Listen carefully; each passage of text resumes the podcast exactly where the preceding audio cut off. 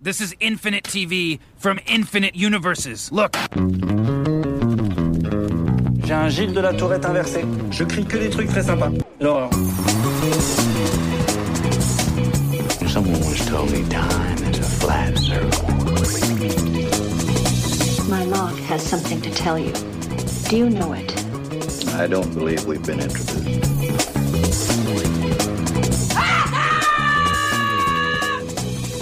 Salut à toutes, salut à tous. Bienvenue dans l'épisode 88 d'un épisode des Jarrettes, le podcast série de la CS, l'association française des critiques de séries, en partenariat avec Binge Audio.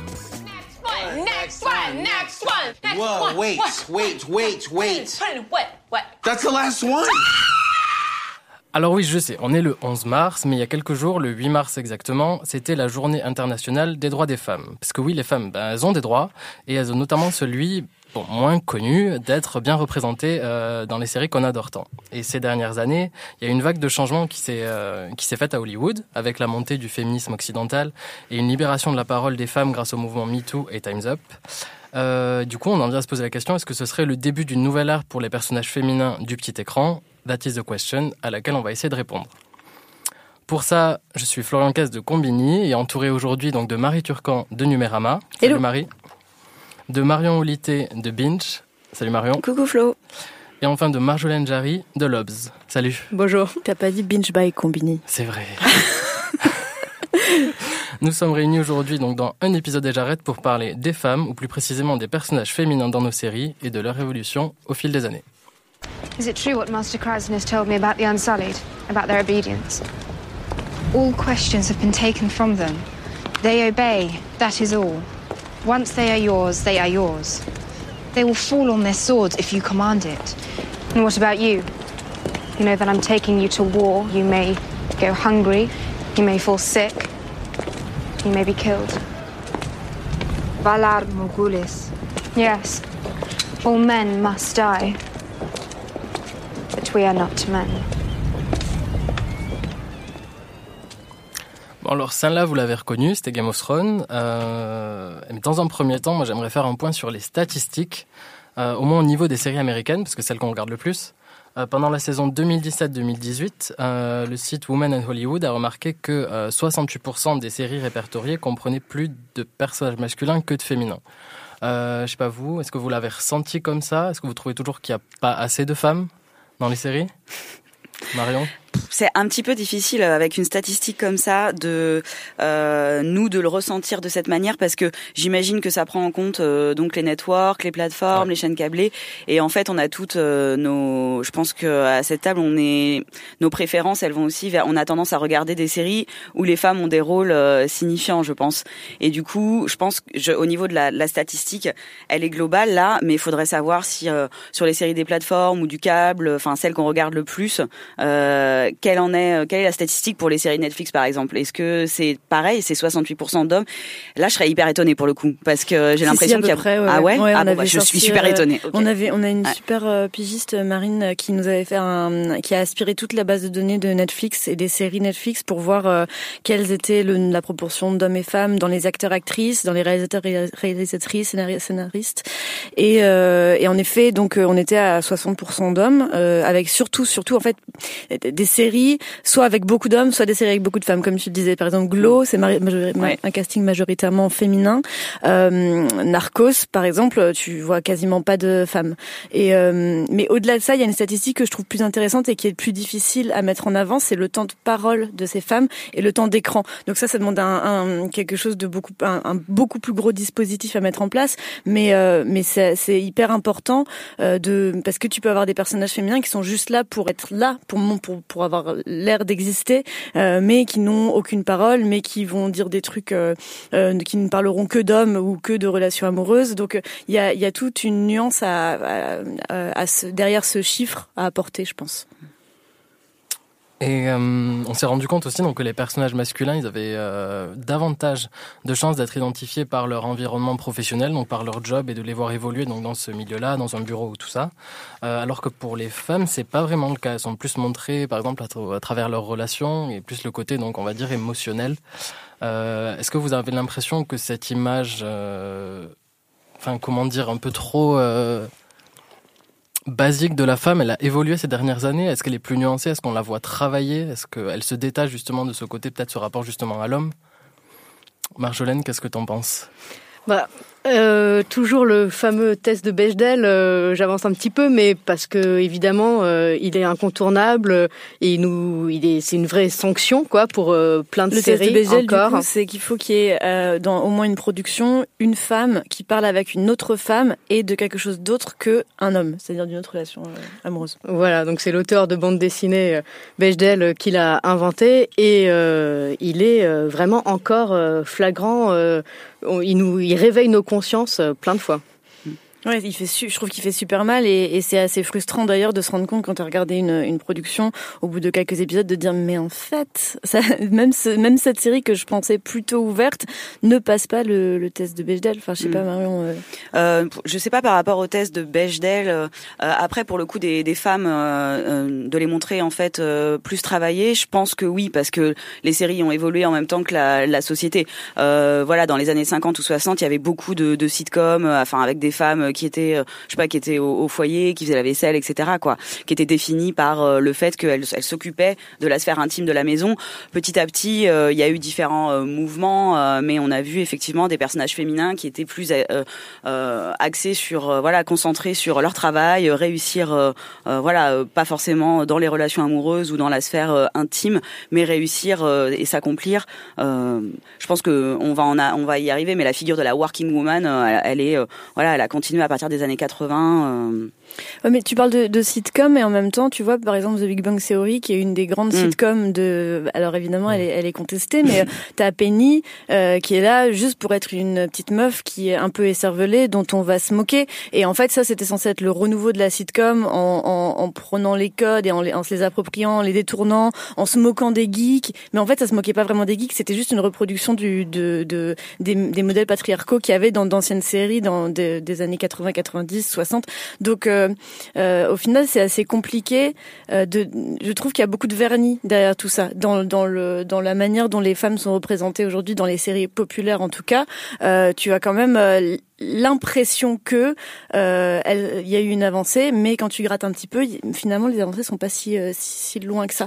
Genre Modern Family, c'est c'est c'est pareil. C'est ça reste des il y a des femmes au foyer, il y a des euh, euh, des femmes qui sont définies par les par par leur mec avant tout. Il y a quand même beaucoup de, de séries aujourd'hui euh, très grand public qui euh, qui qui reproduisent ces schémas-là. Mais justement, je veux revenir aussi au niveau donc euh, du test de Bechdel, tout ça. Est-ce que pour parce que là on fait beaucoup de reproches, est-ce qu'il y a une série qui serait peut-être exemplaire ces dernières années à ce niveau-là? Est-ce qu'il y en a une qu'on peut dont on peut faire les louanges quoi? Il y en a, plein quand même. ouais, il y en a Ouais, il y en a un paquet parce que bon, on a quand même une production de 400 ou 500 séries par an minimum. Donc euh, sur le, enfin au global, c'est vrai qu'on parlait de. T'as as raison Marie quand on parle des, des, des séries ultra populaires diffusées sur les networks, mais aussi en France euh, sur TF1, M6 et compagnie. C'est clair que la vision, enfin les personnages féminins, il y a un énorme gap entre entre ces séries-là et les séries que nous critiques euh, critiques euh, on aime, dont on parle toutes les semaines. Euh, Enfin, c'est-à-dire que entre l'héroïne de Russian Doll et et la hum, et celle de je sais pas et le second rôle de NCIS euh, enfin il y a Ah, ou un Candice ouais. Renoir euh, sur France 2 euh, non ou France 3 je sais plus enfin il y a il y a un énorme dans la caractérisation du personnage on a l'impression que euh, d'un côté euh, je sais pas on est dans les années euh, 80 70 et de Ouais. l'autre on est en 2019 donc euh, Oui, c'est vrai ce que dit Marion, c'est le côté. Euh, bah nous, on regarde Killing Eve, on regarde Ouais, I Love Dick, on regarde Transparente, comme à peu près 500 000 personnes dans le monde. Mais c'est rien du tout en fait. Il y a des vrai. séries qui font 20 millions de, de spectateurs par euh, par semaine. Donc euh, donc ça, après c'est un peu notre autocritique à nous. Hein, mais c'est vrai que euh, après de notre côté, ça, ça peut vouloir dire ok, euh, il y a, il commence à y avoir de la place. Il faut se tourner vers ces séries indépendantes. Euh, mais la vraie victoire populaire, en tout cas, se fera aussi par l'appropriation de ces codes-là par des séries plus populaires, genre Grey's Anatomy, qu'on cite quand ça- même et pas ouais. mal. Ouais. Shonda Non, Rhimes, voilà. notre sauveuse Pour le coup, euh, pour le coup, euh, une femme noire de, de pouvoir qui depuis dix ans règne sur la télé américaine, c'est incroyable et elle le fait. euh, elle, elle l'a fait vraiment en mode cheval de Troie, quoi. Elle l'a fait en, mode j'y vais doucement et puis à la fin euh, j'explose tout et, et tant pis si euh, si j'ai mis euh, dix personnes noires à l'écran et vous vous en êtes pas rendu compte, et ben tant mieux pour euh, tant mieux pour moi et tant pis pour vous. Mais c'est vraiment euh, et au final tout le monde y gagne. Bah, c'est un idéal, ça, c'est l'intersectionnalité euh, sur ABC. En plus, ouais. Donc c'est un vrai euh, bonheur euh, parce qu'elle euh, elle joue pour absolument le grand public avec euh, toute cette construction, déconstruction, avec des personnages qui à la fois euh, sont enracinés dans une culture, euh, ont des conflits avec celle-ci ou pas, et à la fois sont des purs individus qui peuvent déjouer tous les archétypes sociologiques qu'on voudrait leur coller. Donc on est dans une complexité totale, habillée avec un, un, habillage complètement speed, chamallow à fond parfois, et vrai cheval de Troie, comme tu dis, ouais. Ouais, pour le coup, elle, elle est, enfin, c'est très moderne et c'est marrant parce que c'est l'inverse de, de, quelque chose comme Big Bang Theory où euh, sous un vernis un peu moderne, on se rend compte que le, le propos et la mm. manière dont les personnages féminins sont traités est assez euh, misogyne et réac et voilà. Alors que sur Grey's Anatomy, sous couvert de trucs un peu girly, euh, Grey's Anatomy, les premières saisons avec ce, ce générique et euh, il y avait je voulais une paire d'escarpins, c'est les histoires, ah, il me manque ce de coucherie, cette petite musique hyper voilà. bah en fait après Shonda Rhimes, c'est la reine de, de faire des séries avec des femmes qui ont le pouvoir.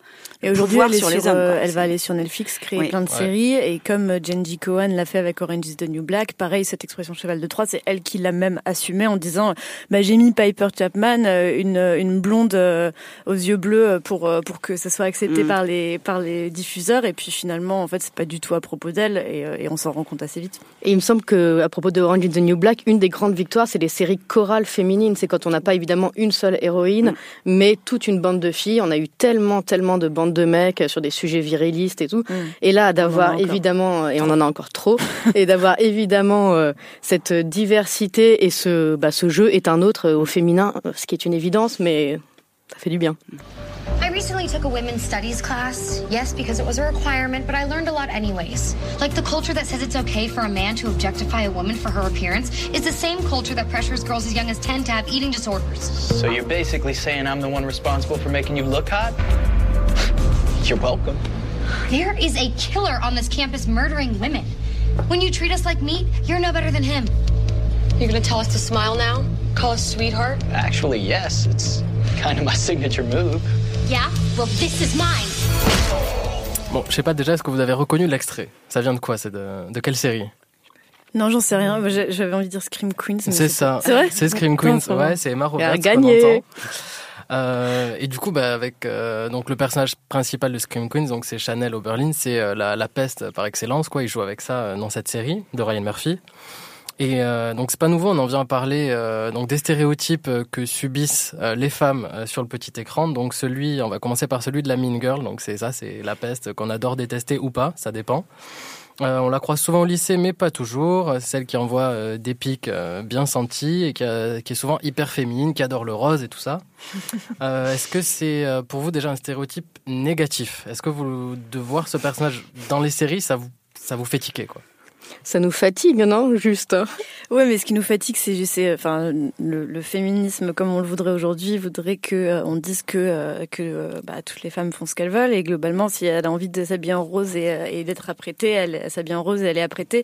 C'est juste que les séries ont, ont, contribué, comme le reste de la pop culture, à montrer que à attribuer des caractéristiques négatives à s'habiller en rose, mettre des robes moulantes. à la fois, on a envie que que, que les, les hommes donc projette euh, projette des fantasmes et ont envie qu'elle soit féminine, mais quand tu es trop féminine, du coup, c'est ça devient euh, euh, quelque chose de négatif. Et dans la dans l'histoire du cinéma, il y a toujours eu la, la brune contre la blonde, il y a toujours eu la la mean girl contre la girl next door. Il y a toujours, enfin mean girl, c'est le nom d'un film avec Lindsay Lohan qui est qui est excellent, dans lequel dans lequel pareil, t'as Lindsay Lohan toute toute pimpante qui arrive, toute mignonne et et t'as une bande de harpies qui se jettent sur elle. Et c'est quoi les harpies? Elles sont définies par des femmes euh, trop féminines qui mettent en avant leur décolleté, qui mettent des jupes courtes et c'est censé être euh, être euh, pas bien et c'est censé aller avec le, le, le côté peste et dans Sex Education on l'a bien là dans la dernière série qui est sortie sur Netflix les, les méchantes c'est des, des des filles superficielles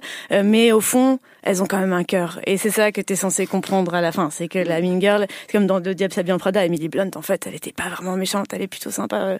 Donc il y a, y a tout ce, ce, cet imaginaire autour de cette grande méchante qui en fait euh, est la cible et la pire cible des stéréotypes également parce que euh, parce que c'est de plus en plus rare d'avoir juste de une personne euh, un personnage féminin qui a des, tous les attributs de la féminité classique qu'on voudrait mais qui soit en même temps badass. Par exemple ça on a du mal encore à le montrer.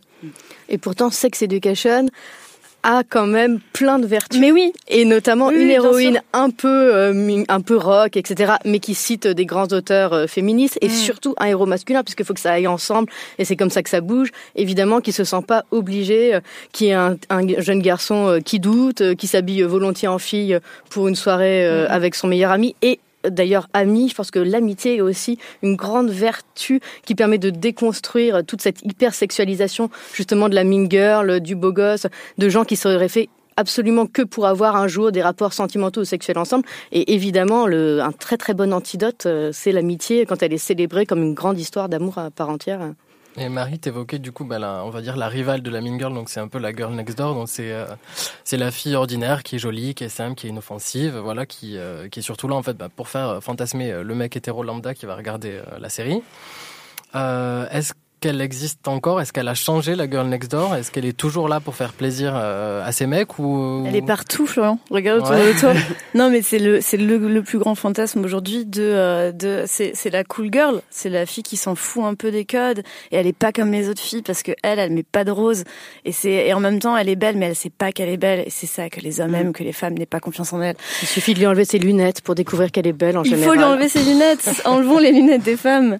C'est évident. Non, pour le coup, ça, c'est un pour le moment, c'est un cliché qui a la dent dure, qui va rester longtemps euh, et qui a, qui est, qui est présent dans énormément de séries. Euh, New Girl, c'est pour moi, c'est à la fois la, girl next door et la manic pixie girl, qui est un, un concept, un autre concept un petit peu dérivé de ça, qui est euh, la fille un peu féerique qui va venir sauver l'homme bougon, donc Nick, dans Mhm. New Girl. Euh, et Zoé Deschanel incarne beaucoup ce, ce type de personnage de, de fille extrêmement pétillante, euh, gentille mais hyper maladroite, parce qu'il faut quand même qu'on puisse s'identifier à elle. Mais le, de toute façon, le, la Mean Girl et la hum, et la Girl Next Door, en fait, elles elles ont pas disparu du tout. Elles ont évolué euh, au fur et à mesure des, des, des années. Et par exemple, la Mean Girl, on essaye de la faire euh, avant, c'était toujours euh, la blonde blanche, Euh, et donc on, on essaye euh, maintenant de, de donner dans la diversité. Par exemple, dans Sabrina, la Mean Girl, c'est Prudence, qui est une femme noire. Donc, on, ou des fois, ça peut être des mecs aussi. Donc, on essaie de renverser des fois un peu le stéréotype. Pour la Girl Next Door, t'as as complètement raison, Marie. Voilà, c'est plus euh, euh, Jennifer Aniston, par exemple, euh, donc la fille de, enfin, c'est la Girl Next Door par excellence dans dans Friends. Elle a évolué, elle est peut-être un peu moins euh, ouvertement, euh, voilà, euh, le côté euh, à la fois superficiel et les mecs bavent devant. euh, y a, on a changé un petit peu, mais c'est euh, c'est la meuf peut-être ouais un peu rock et qui est canon et qui le sait pas et qui va se contenter, enfin, qui va s'intéresser en plus à des mecs qui sont pas forcément le mec canon musclé de, de la bande quoi. Donc c'est celle qui peut faire rêver tous les, enfin tous les mecs peuvent se dire, elle peut-être qu'elle s'intéresserait à moi quoi. C'est dans Community, tu as beaucoup de personnages féminins qui ont ça, ouais, qui, ont ces Alison Brie, caractéristiques. ouais. Il y a Alison Brie et euh, ah j'ai un trou, bah, bah l'autre. Gillian Jacobs Ouais, Gillian Jacobs qui joue aussi dans Love, euh, qui a ce même euh, typiquement ce genre de personnage de meuf ultra belle et Ouais. super stylée et en même temps qui s'intéresse à des mecs giga moches parce que euh, et juste pour donner un espoir aux spectateurs et en disant ben euh, non mais en fait c'est pas vrai enfin j'exagère hein. c'est juste que au contraire c'est c'est assez représentatif de, de la manière en fait tout est une représentation un peu de ce qui se passe dans la société mais euh, globalement euh, ces personnages là je enfin comme une- les, les séries comiques ont beaucoup contribué à montrer ces femmes euh, qui doivent quand même être très très très très belles Et baisable mais du coup. ouais et les- euh, comme tu le dis poétiquement Pardon. et Et dans Et, l'hétéronormativité la plus totale, Oui, absolue, voilà, oui. évidemment. C'est vrai, c'est vrai qu'on n'a pas, on pas encore euh, abordé ça. Et un autre, bon, c'est pas vraiment un stéréotype, mais c'est euh, quelque chose qui revient souvent, j'ai l'impression, dans les séries. C'est au niveau des personnages féminins qu'on va cataloguer comme badass, en fait. Donc, badass, c'est bon, c'est un terme qui est souvent plus associé, on va dire, à des mecs. C'est assez un terme sous-entendu bourrin, quand même.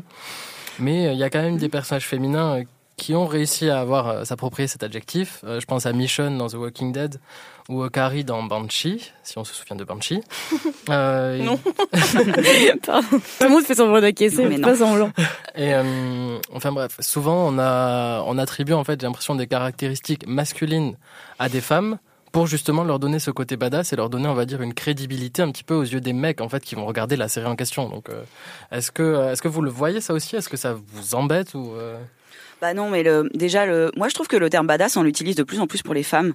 Euh, et ça a été notamment popularisé dans les années 90 avec une flopée d'héroïnes un peu... euh, pour moi, la badass girl, c'est un peu le pendant de l'action man, euh, tu vois, du mec, euh, euh, enfin de, de, de ces séries... euh, euh, comme Sons of Anarchy ou même Barchi, Banshee ou où c'est voilà où c'est des mecs comme ça qu'on la force et tout. dans les années 90, ces femmes badass qui ont donc un, un la force qui vient, qui effectivement euh, on pense force tout de suite, on se dit ça, ça doit être un, c'est masculin, mais en fait pour moi non. Tu peux montrer une femme qui a qui a une force physique euh, incroyable et ça veut pas dire que tu tu veux euh, reprendre. Enfin justement la force, faut aussi qu'on comprenne qu'elle est des deux côtés, même la force physique. Et donc pour finir, dans les années 90, il y a eu Buffy évidemment, qui pour le coup d'ailleurs, je tiens à le noter, petit point Buffy, que en fait justement c'était une des premières héroïnes qui était pom pom girl, qui s'habillait en mode ultra girly euh, et qui euh, défonçait euh, le cul des démons à, à Tor-Larigot, enfin tous les tous les soirs dans des rues noires. Et du coup, elle était à la fois, elle avait à la fois des caractéristiques qu'on pourrait voir comme typiquement masculines et à la fois typiquement féminines. Il y a, il y a Myrion Mal qui est une dessinatrice qui a fait une BD qui s'appelle Commando culotte et elle a une, elle a justement une, une BD entièrement dédiée à ce, ce mythe de la femme badass mm. et elle montre comment le, le badass, il y a quand même une grande partie des héroïnes qu'on considère aujourd'hui, qu'on catégorise ainsi aujourd'hui c'est parce que on leur a attribué des, des caractéristiques euh, qu'on attribue généralement aux hommes. La mm. force, comme Brienne de Tarth mm. dans Game of Thrones, euh, la force, la méchanceté, euh, le, le, fait d'être un peu acariâtre, d'être un peu sur la réserve. Et elle montre, et je suis assez d'accord, comment, bah en fait, c'est presque dommage parce que ça nous ça a empêché de faire naître un nouveau type de personnage qui est, bah la, la, la meuf badass peut être simplement gentille, elle peut ne pas être forte physiquement. Euh, il y a eu, je pense que c'est la meuf badass dans ce, ça a été une étape dans, dans l'acceptation des personnages euh, féminins différents. C'est que euh, on a on a ces femmes hyper fortes qui sont capables de trancher la tête des des, des méchants. Et puis quatre saisons plus tard dans Game of Thrones, on a l'émergence de Sansa, qui est une femme qui n'a jamais porté une arme de sa vie, mais qui arrive à s'imposer avec d'autres mécanismes comme la ruse, la séduction, la, le, enfin c'est un autre mode d'empowerment. Et je trouve que c'est c'est aussi vers ça qu'on tend c'est pas juste calquer euh, les caractéristiques positives masculines de la virilité sur des femmes et dire bon bah voilà c'est parce qu'elles sont elles sont pas des femmelettes qu'elles sont des, des, des, bonnes héroïnes féminines. C'est qu'on peut avoir un différent panel d'héroïnes féminines fortes et donc sans euh, mais ce qui ne veut pas dire que ces personnages-là sont pas positifs. Mais c'est mais c'est cool d'avoir d'en avoir plusieurs types ouais, il me semble que c'est vraiment à la croisement d'une question de genre, quoi. Le genre masculin-féminin, mais aussi le genre des séries, avec ces sujets euh, virilistes, euh, les séries d'action, les séries policières qui prennent toujours le dessus. Donc comme s'il y avait toujours une hiérarchie des valeurs, donc la hiérarchie masculin-féminin, et puis la hiérarchie euh, au, au, sein même des différents genres de séries, comme s'il y avait des grands sujets et puis des petits sujets privés qui touchent évidemment du coup les femmes. Ça se recoupe, c'est pareil dans les études universitaires. Hein, quels, quels sujets sont Et c'est pareil euh, au sein de la fiction. Il y aurait des grands sujets et puis encore, euh, malheureusement, des petits sujets. Je voudrais rebondir après sur le côté euh, panel, on va dire, de diversité que tu as évoqué, Marie. dans tout ça, en fait, bon, les femmes qu'on retrouve dans les séries, elles sont quand même très souvent hétérosexuelles. Et du coup, on a tendance quand même à laisser sur le bas-côté celles qui sont bisexuelles ou homosexuelles. Euh, on pense bah, au Nana de The L World, qui est d'ailleurs bah, un peu la seule série, on va dire, entre guillemets, mainstream, qui représente des, autant de femmes lesbiennes. C'est la seule. Il y a Orange is the New Black à un certain niveau et encore. Il y a trois lesbiennes pas... dans Orange is the New Black. Et c'est plus que dans la. oui, non, je veux dire, la seule série. Aujourd'hui, on a quand même The World qui va revenir en 2019 parce qu'on n'a pas été foutu de recréer une série avec des lesbiennes en 15 ans. Enfin, c'est un truc, c'est aberrant. Mm. J'ai regardé le pilote de The World euh, avant-hier et c'était, euh, c'est la, c'est encore d'actualité en fait. Et t'as l'impression que ça n'a jamais changé. On va parler coupe de cheveux, mais ça n'a, t'as l'impression que ça n'a jamais, euh, jamais, jamais, évolué. Il y a eu Lip Service euh, sur une série Euh, rapidement euh, rapidement annulé.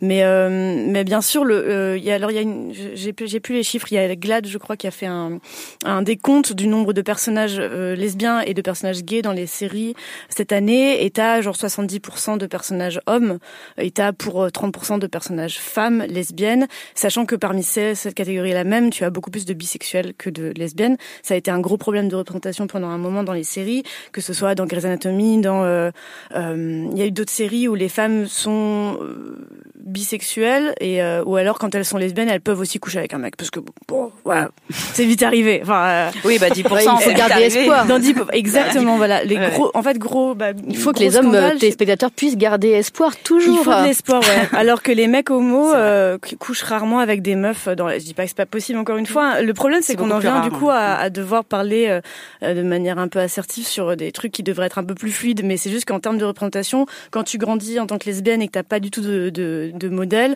euh, le fait d'avoir toujours constamment un personnage lesbien qui va au final euh, s'accorder le droit ou avoir envie de, de sortir avec un mec, bah il y a, il y a un moment où ça, ça, ça contribue un peu à la- à l'invisibilisation la plus totale. Rien que j'avais fait un test là, j'ai tapé lesbienne sur Google il y a genre trois, trois, un mois, et quand tu tapes lesbienne sur Google, t'as que des sites porno qui sortent. Quand tu tapes genre le mot lesbienne, alors Mm. que le mot gay, tu tombes sur des actualités sur les hommes gays. euh. Et donc il y a, il y a rien que dans ça, ça montre encore le problème qu'on a, mais à- à- d'une manière totalement générale, rien que sur ce mot, sur cette représentation. Euh, et donc, euh, donc les séries en soi, euh, aujourd'hui, il y en a pas mal. Quand, quand j'ai regardé, j'ai j'ai- je t'en cite quelques-unes, mais il y a dans The Good Fight, l'héroïne est, est lesbienne. Dans je, les avais, je les avais notées. Mais dans, oui, dans the New Black, il y en a, il y en a une. Dans Supergirl, euh, il y a, une, la sœur de Supergirl. Dans, il, y avait, il va y avoir Batwoman. Il va y avoir quand même. On sent qu'il y a, y a une petite prise de conscience peut-être. En- Dans Everything Sucks, qui était une super série de Netflix qui a été annulée après une saison avec une jeune ado, euh, c'était hyper rare. On l'avait dit dans un podcast Mm. précédent, mais c'était hyper rare de voir une fille, une jeune fille de 15 ans découvrir la sexualité en, en fantasmant sur une femme. J'avais jamais vu ça moi parce que parce que pour moi c'était pas quelque chose que dont on dont on parlait ou qu'on montrait. Donc pour ce côté-là, je serais peut-être euh, assez positive, mais dans le côté global de la représentation euh, des, des lesbiennes, c'est encore, enfin c'est encore galère, quoi. catastrophique. Oui, il y a beaucoup plus de représentation finalement, oui, de personnages euh, bisexuels ces dernières années. Euh, On pense à euh, l'héroïne de The Undread. euh, là récemment, on a Good Trouble. On a une, on a carrément une, une femme qui a fait une série qui s'appelle The Bisexual. Euh, donc c'est vraiment.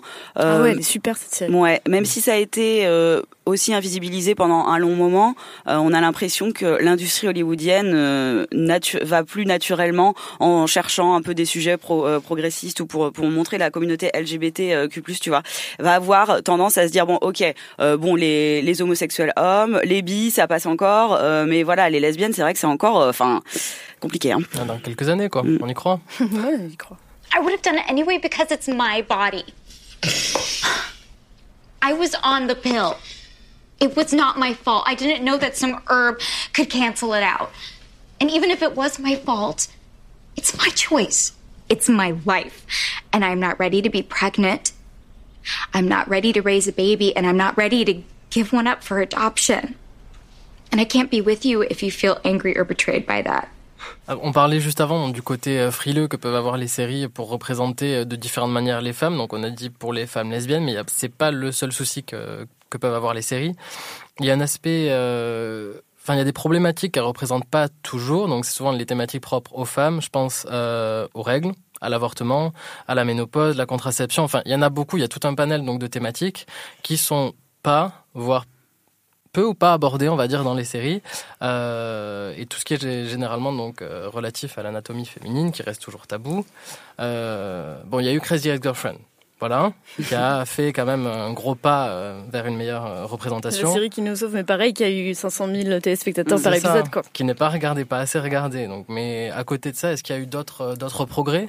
Qui sont notables ou pas? Est-ce que vous avez vu? Il y, a des, séries euh, qui ont parlé de ça, mais encore une fois, c'est euh, des séries du câble. Très, euh, moi, je me souviens des, dans les premiers épisodes de, de Girls, à un moment donné, je crois que c'est Marnie et et comment elle s'appelle Anna qui parlent entre elles et où Marnie qui va faire pipi après un rapport sexuel et qui et qui dit non, enfin il y en a une des deux qui dit non mais il faut toujours aller pisser après pour éviter l'infection urinaire. Vrai, c'est des trucs comme ça que qui, qui que j'avais jamais vu, que j'ai vu dans Girls. Il y a aussi Qui avorte. Récemment, on a vu, euh, mais bon, la manière dont Jessa, euh, non, elle avorte pas en fait. Elle va pour avorter et finalement elle fait une fausse couche, euh, Jessa dans Girls. Et c'est par exemple, moi j'ai rarement vu une un épisode sur une jeune femme qui doit avorter, qui qui est qui soit réaliste. Euh, tu vois, le, le seul que j'ai en tête, c'est Sex- Education, voilà. quand même, Bah, ouais. J'allais le dire, le seul qui est vraiment, euh, euh, qui, voilà, bien, qui pour moi est réaliste et bien foutu, c'est celui de Sex Education. Mais t'imagines, on est en 2019 et je n'ai pas le souvenir d'avoir vu un épisode qui parle d'avortement de cette manière-là. Oui, il y a Grey's Anatomy qui l'a fait avec ah. Christina. Il y a, mais encore une fois, on en vient vers, notre sauveuse. Mais, euh, mais, en effet, c'est un grand sujet tabou des séries américaines. ça, c'est comme ça aux États-Unis, culturel, évidemment. Voilà. Je pense à une série australienne qui avait bien réussi à la représenter. C'était Please Like Me qui est sur ah Netflix et qui parle justement très bien de toutes ces thématiques et dont aussi on voyait un personnage féminin qui allait se faire avorter et qui montrait, enfin c'était un point de vue comme un autre, mais qui montrait que c'était pas no big deal pour certaines, que c'était pas mm. non plus la décision d'une vie et qui allait changer euh, son avenir radicalement. Mm, mm, quoi. Mais tu parlais de Girls, déjà la représentation du corps féminin, déjà je veux dire à l'écran. Merci euh, Girls évidemment d'avoir montré euh, un corps féminin euh, pas toujours sexualisé avec les mêmes clichés, les mêmes angles. En France, il y a un petit format court qui est passé un peu inaperçu qui s'appelle qui a un mauvais titre Vous les femmes mais qui était super qui montrait des corps féminins comiques. Et alors c'était mmh. finalement les, les, créatrices me disaient c'était le truc qui avait le plus choqué tout le monde, c'est de montrer un corps féminin nu mais qui peut faire des galipettes, qui peut faire ne serait-ce que mmh. des grimaces. Mmh. Et ça tout simplement parce que ça ne ça ne nourrit pas euh, toujours cette érotisation euh, hyper classique et hyper attendue du corps féminin, bah c'est révolutionnaire. Hein c'est vrai qu'on attend toujours quand même. Enfin, moi, on nous parle pas beaucoup de, de contraception. Enfin, je j'ai pas dans le voilà un épisode dans, dans une série que j'aime beaucoup où tout d'un coup il y a quelqu'un qui se pose la question de ouais, mais c'est une série animée et c'est les, les, hommes qui sont plutôt les personnages principaux. Il y a même beaucoup de scènes euh, sans contraception. Hein. Genre une, une jeune femme qui se poserait la question oh la pilule, oh le stérilet, oh euh, enfin le préservatif. Je trouve qu'on c'est de plus en plus abordé dans les. Enfin, ça dépend des séries dont on parle, mais euh, moi les séries que je regarde qui sont souvent des petites dramédies où il y a quand même un moment donné, il est fait état de, du préservatif. Alors par contre, euh, le, la contraception, c'est une, je trouve, c'est une, catastrophe. Hein. Ou alors c'est euh, la femme fourbe qui ah en fait, qui arrête de prendre la pilule pas la pilule. carrément pour, euh, pour tomber enceinte. Ouais, ouais. En tout cas, le, peu de progrès qu'on a pu voir euh, à ce niveau-là, euh, les changements positifs, pour ça, faut remercier quand même les, euh, les réalisatrices, les scénaristes, les showrunneuses, enfin tout ça, toutes des femmes, toutes des femmes en fait. et il y en a eu en tout, donc il y a eu 27% en fait de postes de pouvoir nécessaires donc à la création d'une série qui était pourvue par des femmes sur la saison 2017-2018 aux États-Unis. c'est quand même très peu, c'est juste un quart quand même de du total. Est-ce que est-ce qu'on reste quand même optimiste Est-ce qu'on se dit que ce, ce statistique va augmenter euh, Et est-ce que surtout oui Enfin, bon, je connais la réponse à, ma question, mais est-ce qu'on en a besoin? Oui. Est-ce que vous êtes d'accord avec ça ou ah, pas? mais Évidemment qu'on en a besoin. Euh, moi, le, le, scandale surtout sur ce sur ce chiffre, c'est qu'il avance très très très lentement. C'est-à-dire qu'entre 2006 et, euh, et 2018, euh, je crois qu'on a pris 3%. quoi. Mm, mm. Donc c'est quand même assez si, si on continue comme ça, je crois qu'il il va falloir attendre à peu près 50 ou 100 ans pour arriver à du 50-50. Voilà. Donc c'est Non mais c'est vrai, on, a, on, devrait se on devrait se réjouir d'un 27%. En vrai, c'est pathétique. C'est c'est vraiment, c'est vraiment critiquable et c'est c'est complètement absurde aujourd'hui que qu'on en soit encore là. Et euh, et euh, et tout euh, et ce changement ne doit pas être lent en fait. Il, il devrait pas être lent. Il devrait être beaucoup plus rapide. Il devrait être. On devrait accepter qu'il y a eu des erreurs, qu'il y a eu des des, des problèmes dans la, la la distribution du pouvoir et que euh, et aujourd'hui il faut il faut mettre en place des, des choses pour euh, pour réussir à, à rehausser un petit peu ça quitte à enfin il y aura toujours l'argument de euh, de, de la, la, légitimité. Il y aura toujours des gens qui vont dire oui vous n'avez pas embauché une femme parce que c'est une femme. Non en fait les femmes ont, ont juste été invisibilisées euh, donnez-leur juste le, autant de chance et ça ira beaucoup mieux tout de suite. On le voit avec The Bisexual qui est une super série de anglaise. On le on l'a vu avec Killing Eve qui revient pour une saison 2, on l'a vu avec Fleabag, on le voit avec ces, ces nouvelles, euh, avec avec ces femmes qui font des choses super, euh, qui qui ont pas qui ont pas besoin de plus de chance que les hommes, c'est juste qu'il faut qu'il faut maintenant accepter qu'on a fait des erreurs, donner ce petit coup de pouce pour arriver à l'équité et euh, et au moins euh, enfin ou à l'égalité justement et, euh, et, et au moins enfin pouvoir avancer. Mais non, moi 27%, je peux pas m'en réjouir. Enfin pour le coup, euh, je trouve que c'est pas du tout positif. Au contraire, quand on voit des séries comme Flaked, une série qui est sortie sur Netflix avec Will Arnett il y a 2-3 ans et c'est une espèce de de ramassis de clichés quand on voit euh, où, où le héros tombe amoureux d'une femme dont on ne sait rien, dont on ne comprend rien, qui n'a aucune, qui est juste une coquille vide. Et on est censé aujourd'hui regarder encore une série qui montre ça, ça n'a aucun sens quand on voit Planqueur, qui est la nouvelle série française de Netflix, euh, qui est, euh, enfin, qui, a- qui a été du coup juste achetée par Netflix, pas eux qui ont, qui ont, qui ont écrit le scénario, hein, mais c'est une espèce de cliché des années 90 avec des femmes qui, euh, qui, qui, qui, qui ne parlent que d'hommes. Pour le coup, on parlait du beige Deltage, mais je crois que, Je pense pas que ça le passe, Je, hein. je crois qu'il ne le passe pas, en effet, alors que tu as quand même trois héroïnes féminines, hein, sur, de- c'est, c'est quand même censé être sur ça, Mm. euh, qui tombe amoureuse d'un mec qui n'a pareil, aucune personnalité, qui ne, enfin, il n'y a pas de rapport de, il n'y a, a pas de personnage creusé derrière. Enfin, en fait, ça suffit pas juste de mettre trois femmes sur un écran pour faire croire qu'on a avancé quelque part.